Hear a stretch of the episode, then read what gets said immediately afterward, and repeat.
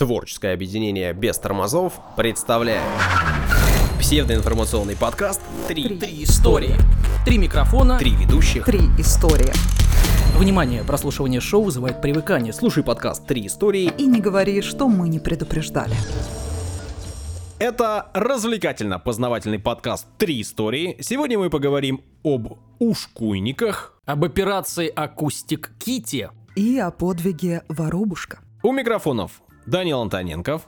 Дарья Лебедева. И Александр Онищук. Привет, привет, здравствуйте. Да-да-да, и тебе. Псевдоинформационный, псевдоразвлекательный. 31 выпуск подкаста «Три истории». Да, но не псевдо-подкаст, настоящий. Не, подкаст самый настоящий, и мы его самый настоящий ведущий, как всегда на старте вас по самому, что ни на есть, настоящему благодарим за то, что вы слушаете нас, за то, что вы подписаны на нас там, где вы нас слушаете, и за то, что вы комментируете даже иногда то, что мы делаем. Спасибо вам большое. Ну а если вы вдруг этого еще не сделали, то телеграм-канал, группа ВКонтакте и тот плеер, где вы нас слушаете, там есть кнопка подписаться. Сделайте это, поставьте комментарий. Все, на этом отбивочку, пожалуйста. Данил, Да, о чем? об операции. Какой? «Ы». Какой такой? «Ы»? Акустик Кити называется операция. Вот ваши э, предположения. Сразу, чтобы было, была какая-то подсказка. Так, За ну- что зацепиться? ЦРУ против СССР. Ну что, А, акустические ну коты, вот. это что-то подводные лодки ловились каким-нибудь образом. Да нет, ну просто очень красиво. Март, коты, акустика. Да, ну, тематически. Да-да-да. Кустики. Акустики. В общем, ну, сейчас, собственно, и поймете. Проект начали разрабатывать в начале 60-х, во время Холодной войны, да. А, Значит, в то время агенты ЦРУ хотели знать, какие разговоры ведутся в советском посольстве в Вашингтоне. То есть операция была на территории США и направленная на посольство СССР. После обсуждений был запущен секретный проект под кодовым названием «Акустик Кити» или «Акустическая кошечка», да. Издание Time приводит одну из теорий, почему задумали именно такую операцию. Дело в том, что высокопоставленные чиновники и агенты СССР э, якобы проводили переговоры в местах, где гуляют кошки. Ну, то есть на улицах, там, на скамеечках и так далее. Это как-то связано ведь, или просто заметили, что вот там, где э, Ну, в общем, СССР, в...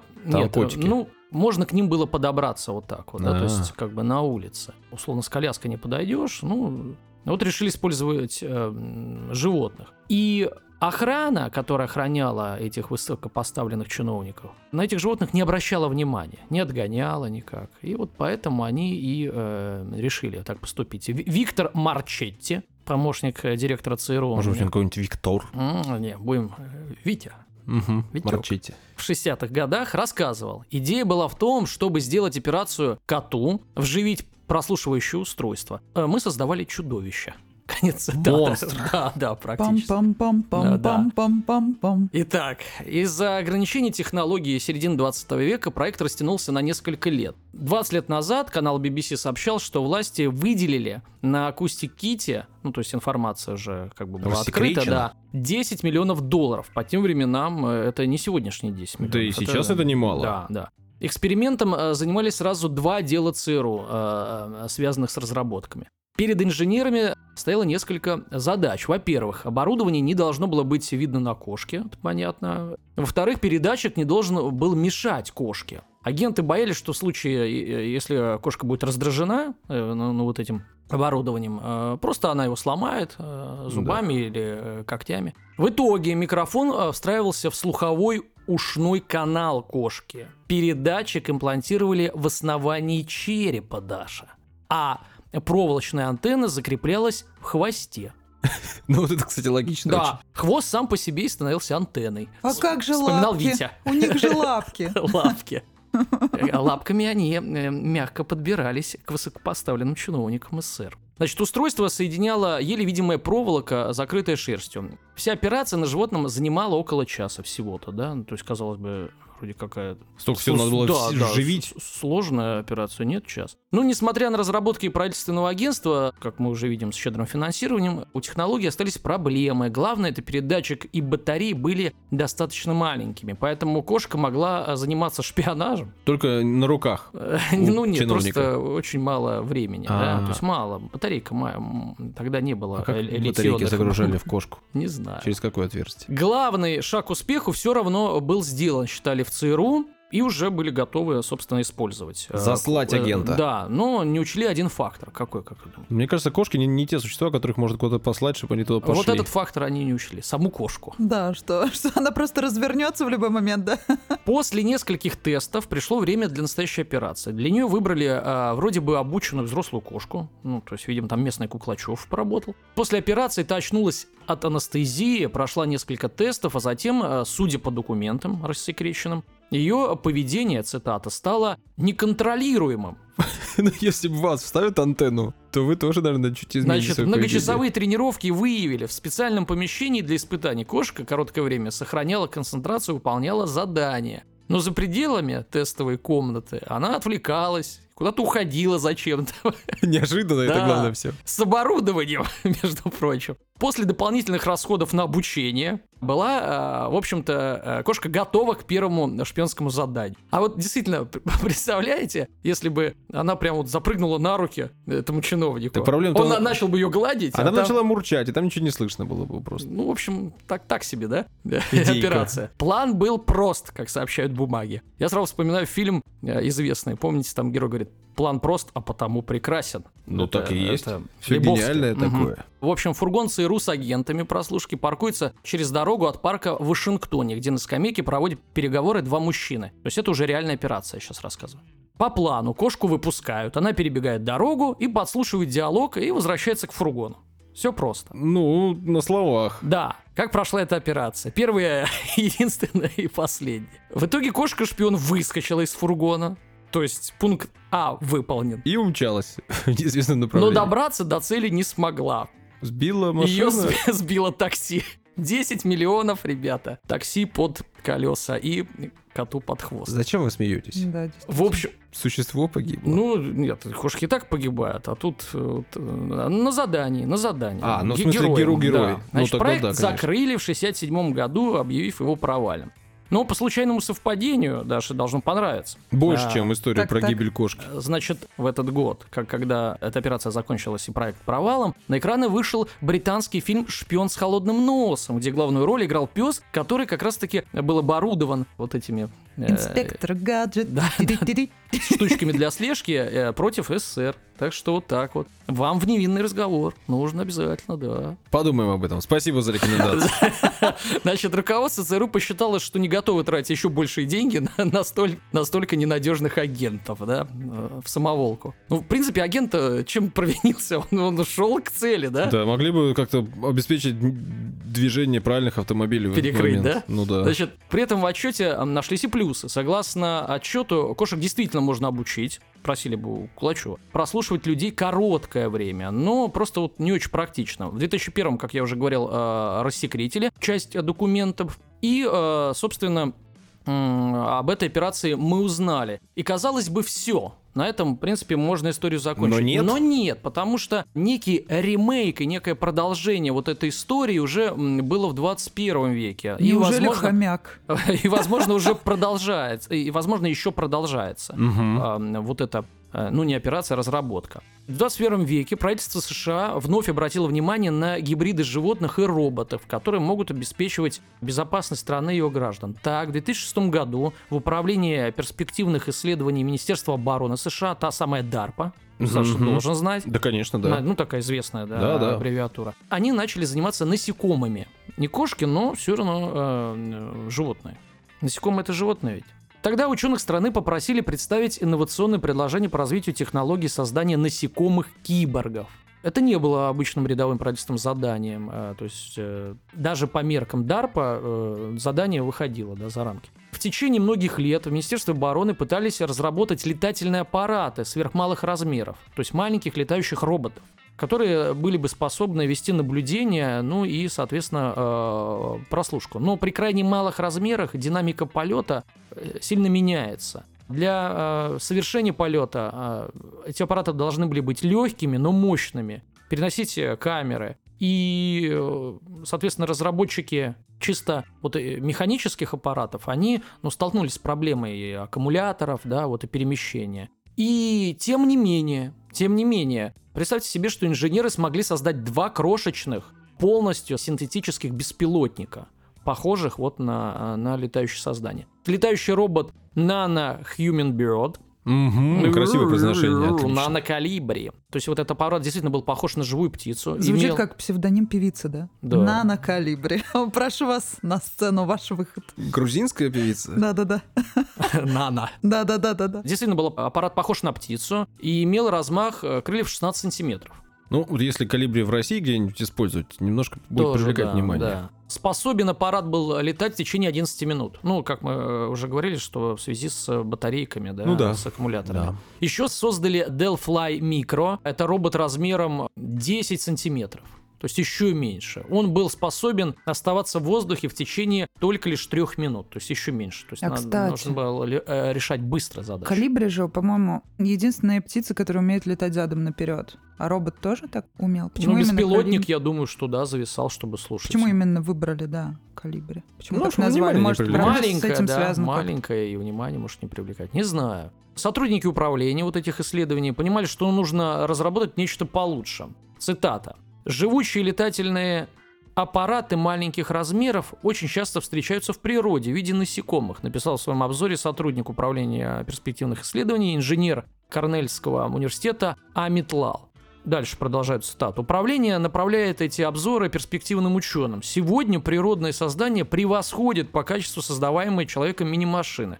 Насекомые обладают хорошей аэродинамикой, они созданы для полета, и, самой природой научены маневрировать между препятствиями. Кроме того, они могут сами себя заряжать, ну, покушать, как говорится, да? Значит, обычная муха может находиться в воздухе без перерыва несколько часов. Именно поэтому сотрудники DARPA поняли, что им не нужно создавать все с нуля. Не нужно... не- Надо вживлять. вот. Если они э, начнут с насекомых, то уже э, пройдут половину пути, приблизившись к своей мечте создания малых летательных аппаратов. Все, что от них требовалось, это выяснить, как проникнуть внутрь организма, чтобы контролировать его движение. Если ученым удастся это сделать, то, как говорится в обзоре управления, станет возможным превратить насекомых в предсказуемое устройство, которые могли бы использоваться для миссий тайных проникновений в районы, недоступные э, для, э, соответственно, шпионов. Конец цитат.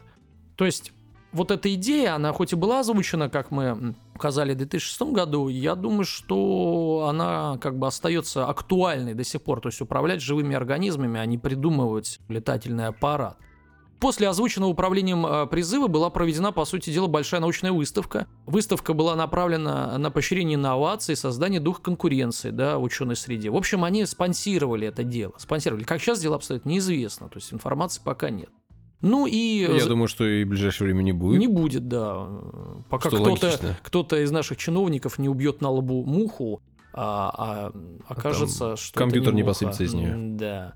Ну, в общем-то, какой бы невероятной, неправдоподобной не казалась идея создания управляемых э, насекомых роботов, достигнутые научные результаты показывают, что, в принципе, это дело перспективное, более перспективное, чем кошки. Кошки это вообще бесперспективняк. Ты второй человек, который это выговорил у нас в программе.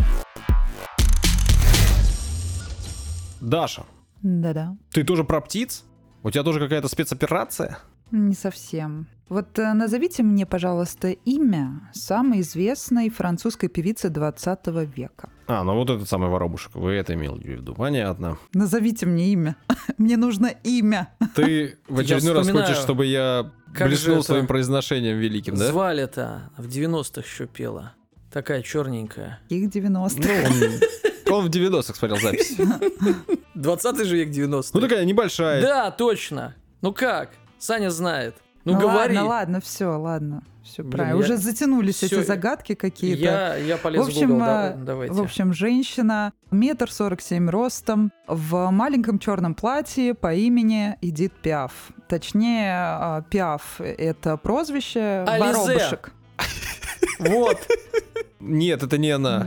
Это- Ту никогда так не называли. Так вот, что вы знаете об Эдит Пиаф? Ничего, кроме того, что мы уже Что она сказали. есть, да. И ни одной песни не. Та-да-та-та-та-та-та. Да я просто когда зашла, я ее напевала, поэтому она у тебя в голове осталась. Нет. я Эта песня вспомнил. «Милорд» называется, которую Да? ты сейчас Ага. напеваешь. Но все-таки самая известная песня а, в жизни Эдит Пиаф — это «Non je ne regrette rien». Нет, я не Да-да, жалею ни о точно, чем. Да, Точно, да, да, да, вот да. она. Но сегодня не об этом. И даже не буду я рассказывать о трагичной жизни этой женщины. Об этом, скорее всего, знают многие. И единственное, что могу сказать про эту песню, самую известную, которая, по сути дела, является гимном прожитой жизни, я категорически против, это мое заявление, чтобы эту песню брали дети на песенные конкурсы. У меня просто вздрагивает все, когда ребенок в 5 лет вдруг начинает петь «Нет, не жалею ни о чем». Все мои горести, все мои радости сегодня начинаются с тобой. Человек фактически перед смертью эту песню пел. Поэтому Ну, я пойте, прошу я вас... вот не, не, не могу понять, что, о чё- какой песне-то идет речь. De А, все, все, все, понял. Да, ну, все же ее Спасибо, знают. да. Да, потом «Жизнь в розовом цвете» и так далее. Ну, то есть э, такие песни достаточно мощные, похожие на гимны. Сегодня о факте, который, может быть, кто-то знает, а кто-то, скорее всего, вы не знаете об этом совершенно. Да, точно, однозначно, скорее Да, всего. жизнь действительно была тяжелая у этой женщины. Она достаточно рано стала известной, и родилась она совершенно в неблагополучное время и, можно сказать, была нищей, родилась фактически на улице, э, потеряла двоих детей, была бесплодна, э, уже стояла на сцене, когда исполняла эту песню с трясущимися ногами и э, пора- пораженная сразу несколькими болезнями, практически уже без волос на голове, поэтому она умела отдавать, она умела помогать, и она помогла огромному количеству артистов. Наверное, на нашей эстраде ее можно сравнить с Аллой Пугачевой, которая тоже любит на сцену выводить, да, всяких, ну, по крайней мере, раньше, сейчас не знаю, она любила вот искать какие-то Пока новые имена. не нашла Максима. Да, ну вот, кстати, Эдит Пиаф... э, Тоже нашла Максима своего. да, у нее под конец жизни вот как раз эта песня «Все мои горести, все мои радости начинаются с тобой». Скорее всего, можно так вот э, подумать о том, что она имеет отношение к тому молодому человеку, который прожил с ней вот именно последние годы ее жизни. Рядом он намного ее был младше, по-моему, лет на 20, что ли. Всегда все молодые тянутся к талантливым, к таким весомым фигурам. И она нашла прям максимально известных, то есть Шарля Азнавур, например, если бы не. Эдит Пиаф, то мы бы не знали вообще этого человека. Так вот, Эдит Пиаф э, стала очень быстро популярной уже в 20 лет, и появилось у нее это прозвище «Воробушек», да, потому что мы знаем, что она была очень маленького роста, метр сорок семь, как я уже сказала. В 44 году, то есть уже ближе к концу э, французской оккупации, ну, во время э, Второй мировой войны, Эдит Пиаф пригласили выступать для французских военнопленных в немецких лагерях.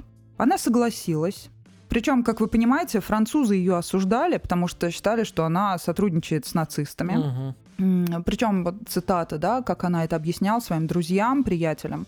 «Я буду петь для наших ребят в лагерях военнопленных. Представляете, как им нужна поддержка». Причем это она сама такое условие поставила, то есть выступать не перед, не только перед э, немцами, а именно перед эм, военнопленными, перед э, соотечественниками своими. Она говорила, что это ее маленький каприз.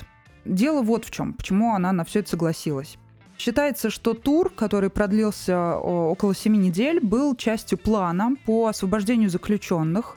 Его придумал секретарь певицы Андре Бегар по кличке ДД, который состоял в движении сопротивления. Мгм. Причем немецкие газеты задокументировали прибытие певицы в лагерях. Есть снимки, где она стоит среди э, пленников. И автор биографии Пиаф отмечает, что певица попросила журналистов подарить ей несколько карточек на память.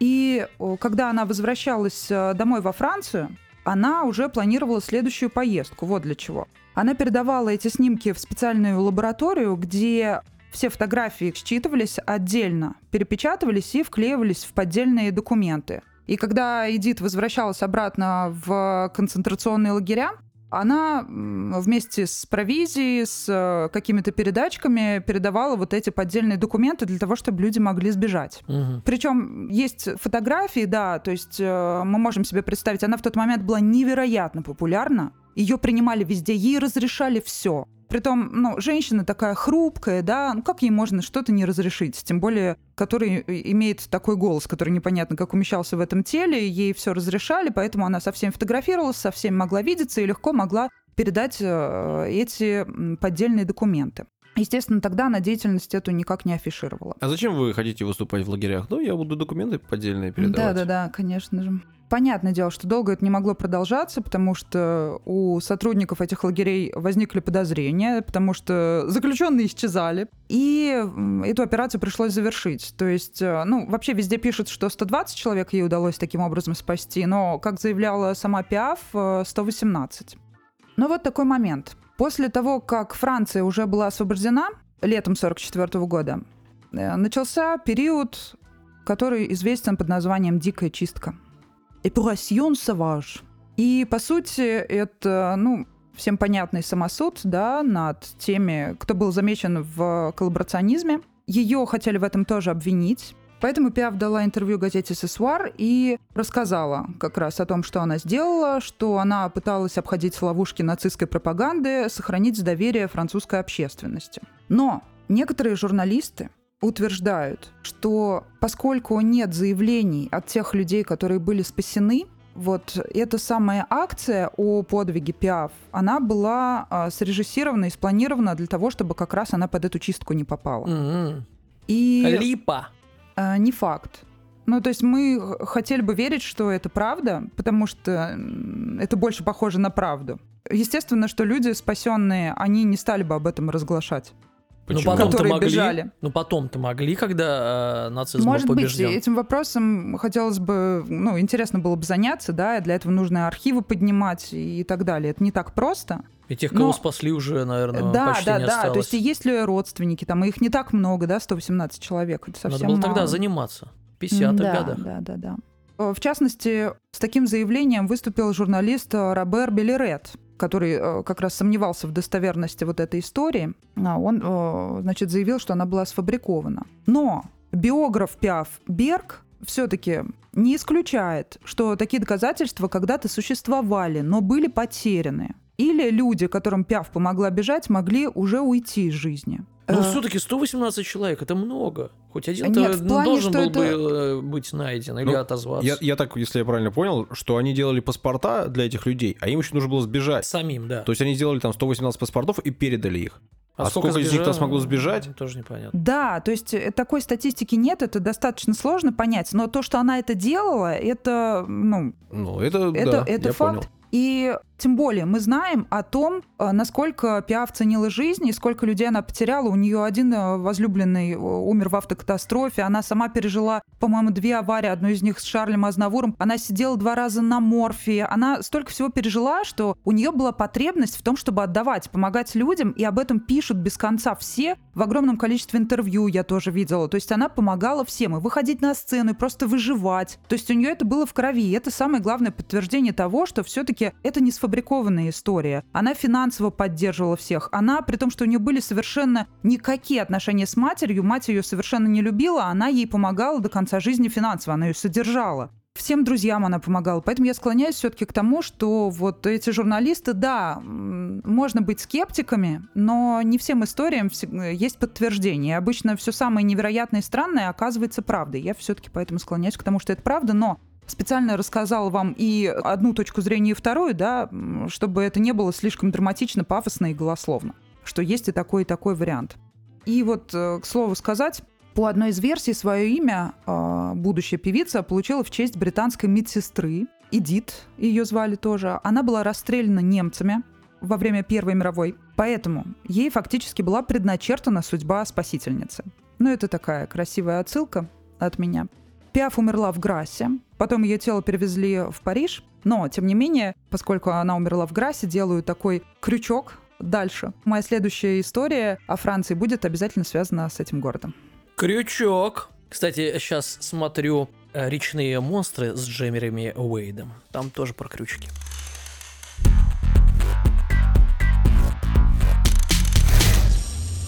На правах рекламы практически сделаем небольшое объявление. Данил, вы готовы прослушать? Да. А точнее даже предложение. Да, сделаем вам предложение послушать э, наш подкаст, который называется «Невидный разговор». Подкаст о кино и отношениях. Мы обсуждаем каждую неделю один фильм, который выбираем вместе. Все правильно. Выбираем вместе, потом его смотрим, а потом вместе его обсуждаем. Обсуждаем внутри этого фильма отношения, события и персонажей. Ну, в первую очередь, с точки зрения отношений мужчин и женщин или взгляда мужчин и женщин на эти самые отношения. А смотрите вместе? Не Это бывало секрет. такого еще. Не очень-то секрет, если он Зато вместе мы выбираем и пьем замечательное вино, которое О, о. подходит под атмосферу каждой из выбранных нами кинолент. В общем, если любите кино, то мы вам рекомендуем попробовать послушать наш подкаст «Невинный разговор». Вот. У меня в этот раз история, как я и обозначил в самом начале, об ушкуйниках. М, Ушкуйниках. Если вдруг я во время истории как-то иначе буду это слово произносить, вы либо акцентируете мое внимание, либо пропускайте. Мимо ушей, знаете, Саш, что правильно ушкуйники. Саша, Саш, ты помнишь, ты об ушкуйниках сегодня рассказывал? Об ушкуйниках, вот. Все верно. Вообще-то, э, когда-то, а точнее в 19 выпуске, я вам уже рассказывал о пирате Ивана Грозном. Вы помните? Как Так. такое забыть, да?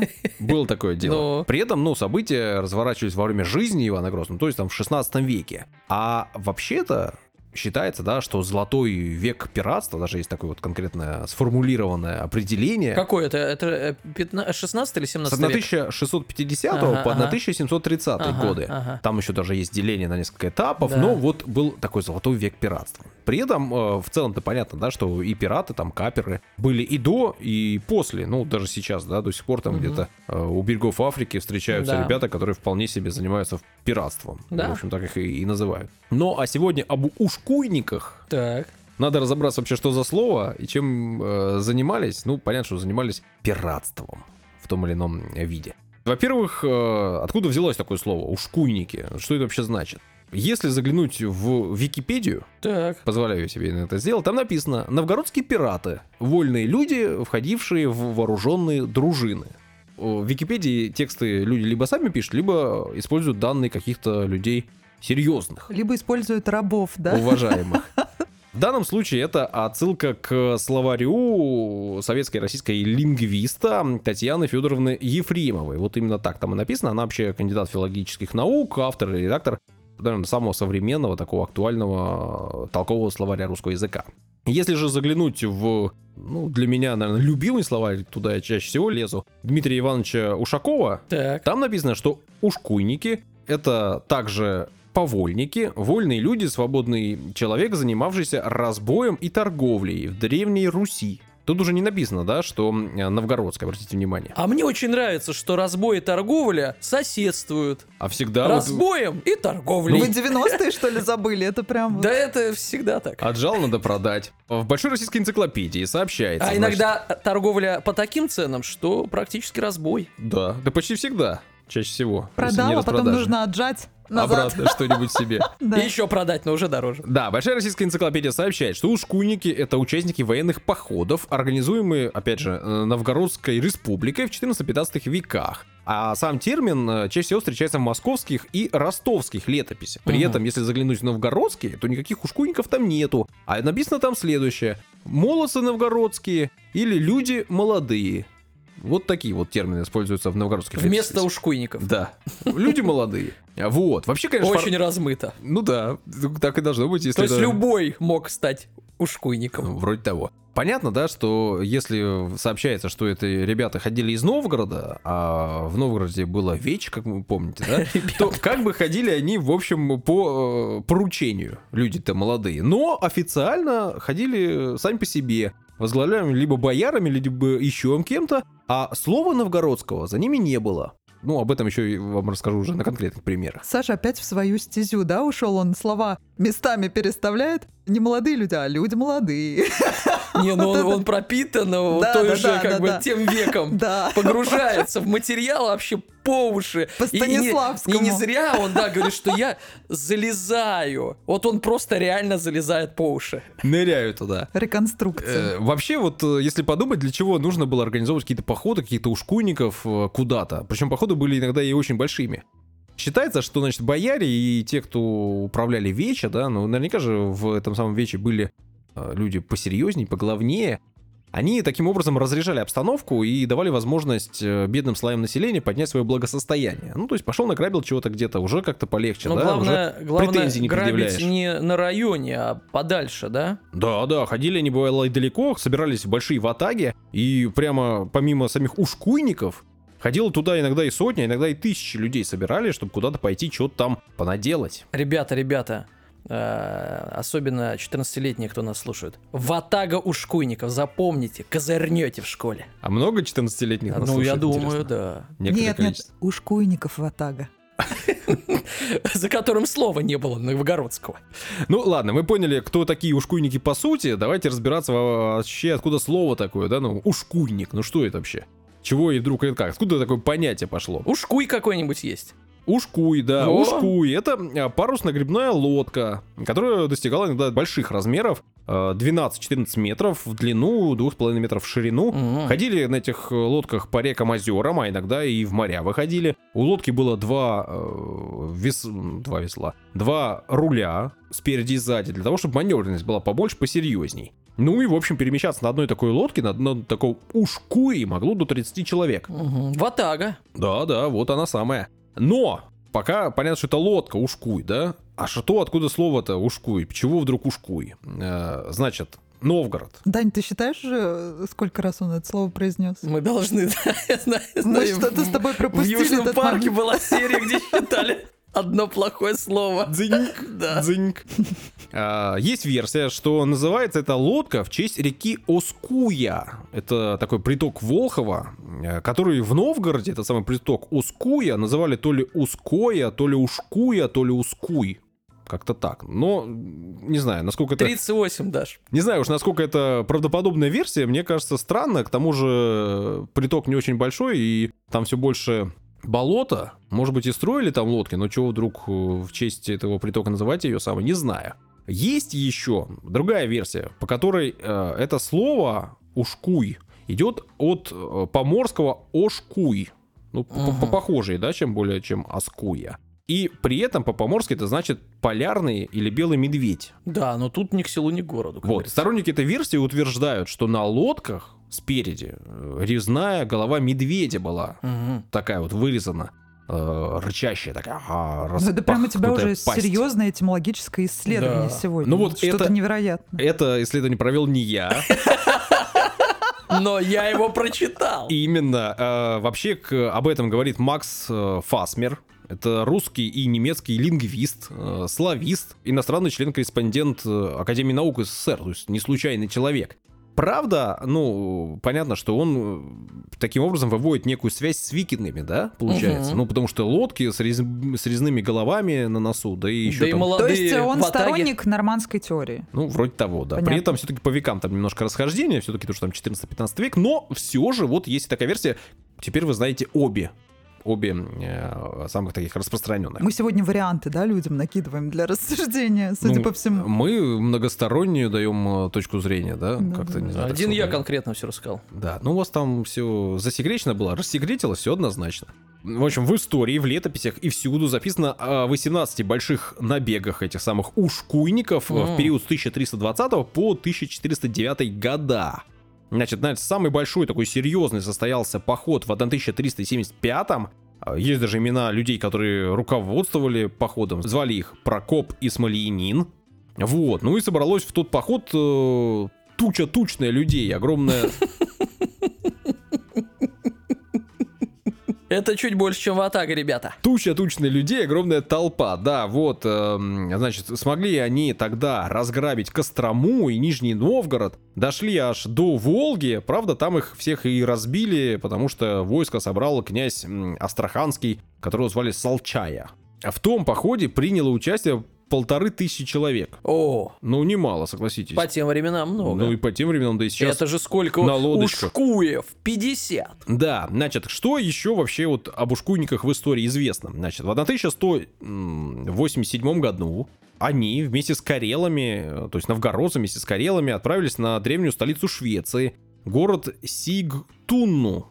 Это город недалеко от Стокгольма. И до того он был столицей, а после уже никогда столицей не был, потому что был разграблен, и, в общем, э, такое такое бесчестие снести не, не смог. То есть наши ребята э, Перенесли по- столицу Швеции. да, на Да, да, столицу. В 1318 Мгм. году, э, это тоже интересный факт, на своих лодках они отправились в Або-Аланские шхеры и по полной реке, которая называется Аурайоки, Аурайоки, ну, финское название, поднялись до города Або. Э, Сейчас этот город называется Турку. И э, тогда это была столица Финляндии. Так вот, там они захватили церковный налог, который собирали там для Ватикана в течение пяти лет. Ого! Пяти Пять лет. лет. нормально хапнули. Нехило. А причем уже собирались отправлять, да? и опа, мы. Еще раз, кассу надо сдавать каждый вечер. Я сразу вспомнила, помните, мультфильм был такой про Ставра, где девушка, значит, остригла себе косы и поехала, значит, своего э, мужчину вырывать из э, плена. Она переоделась э, ханом татаро-монгольским. Не, ну не что, помню. Ставр Годинович, отдавай, и, ну, там князь, понятное дело, какой-то, отдавай мне дань за 12 лет. Это то же самое. Ну, в Почти. общем, тогда разжились хорошо, да, и не то чтобы только женщин. Денег за 5 лет, представьте, золото. В 1366 году, еще один факт, э, предпоследний практически, новгородские бояре руками ушкуйников грабили караваны между Нижним Новгородом, которые ходили, и Казанью. Э, ну, в то время было, значит, э, та самая Ига татаро-монгольская. Хан Золотой Орды обратился с приказом к своему подданному Дмитрию Ивановичу, да, позже который стал Донским, и сказал, ну как так, беспределие, что, так, что происходит, караваны грабят. Тот написал письмо в Новгород и получил ответ. Ходили люди молодые на Волгу, без нашего слова. Ты- ты- Ходили люди молодые на Волгу, Без нашего слова. Но гостей, а тогда купцов как Гальцев, помните? Номер был. Нет? Но гостей, вот тогда купцов называли гостями, твоих не грабили, били только басурман. Вот правильно. А Вот. руки под пальто. Да, да, да. да.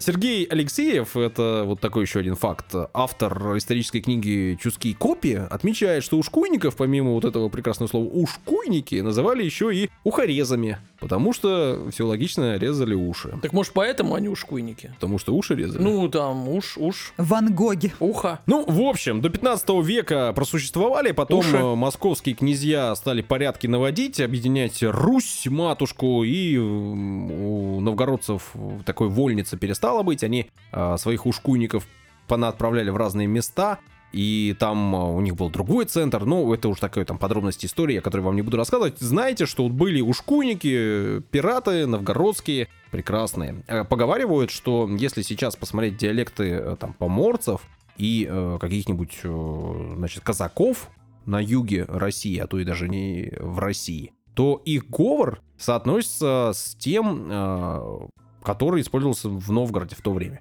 То есть Который ты использовал что сегодня. ушкуйники разбежались, и вот э, их встретить можно теперь там. До сих пор. Все на этом. Класс. Если по вашей реке, в вашем небольшом районном городе проплывает лодка 14 метров, Ежели по реке вашей. а спереди медведь, а в лодке 14 молодых ребят, батага, или даже 30, то это ушкуйники.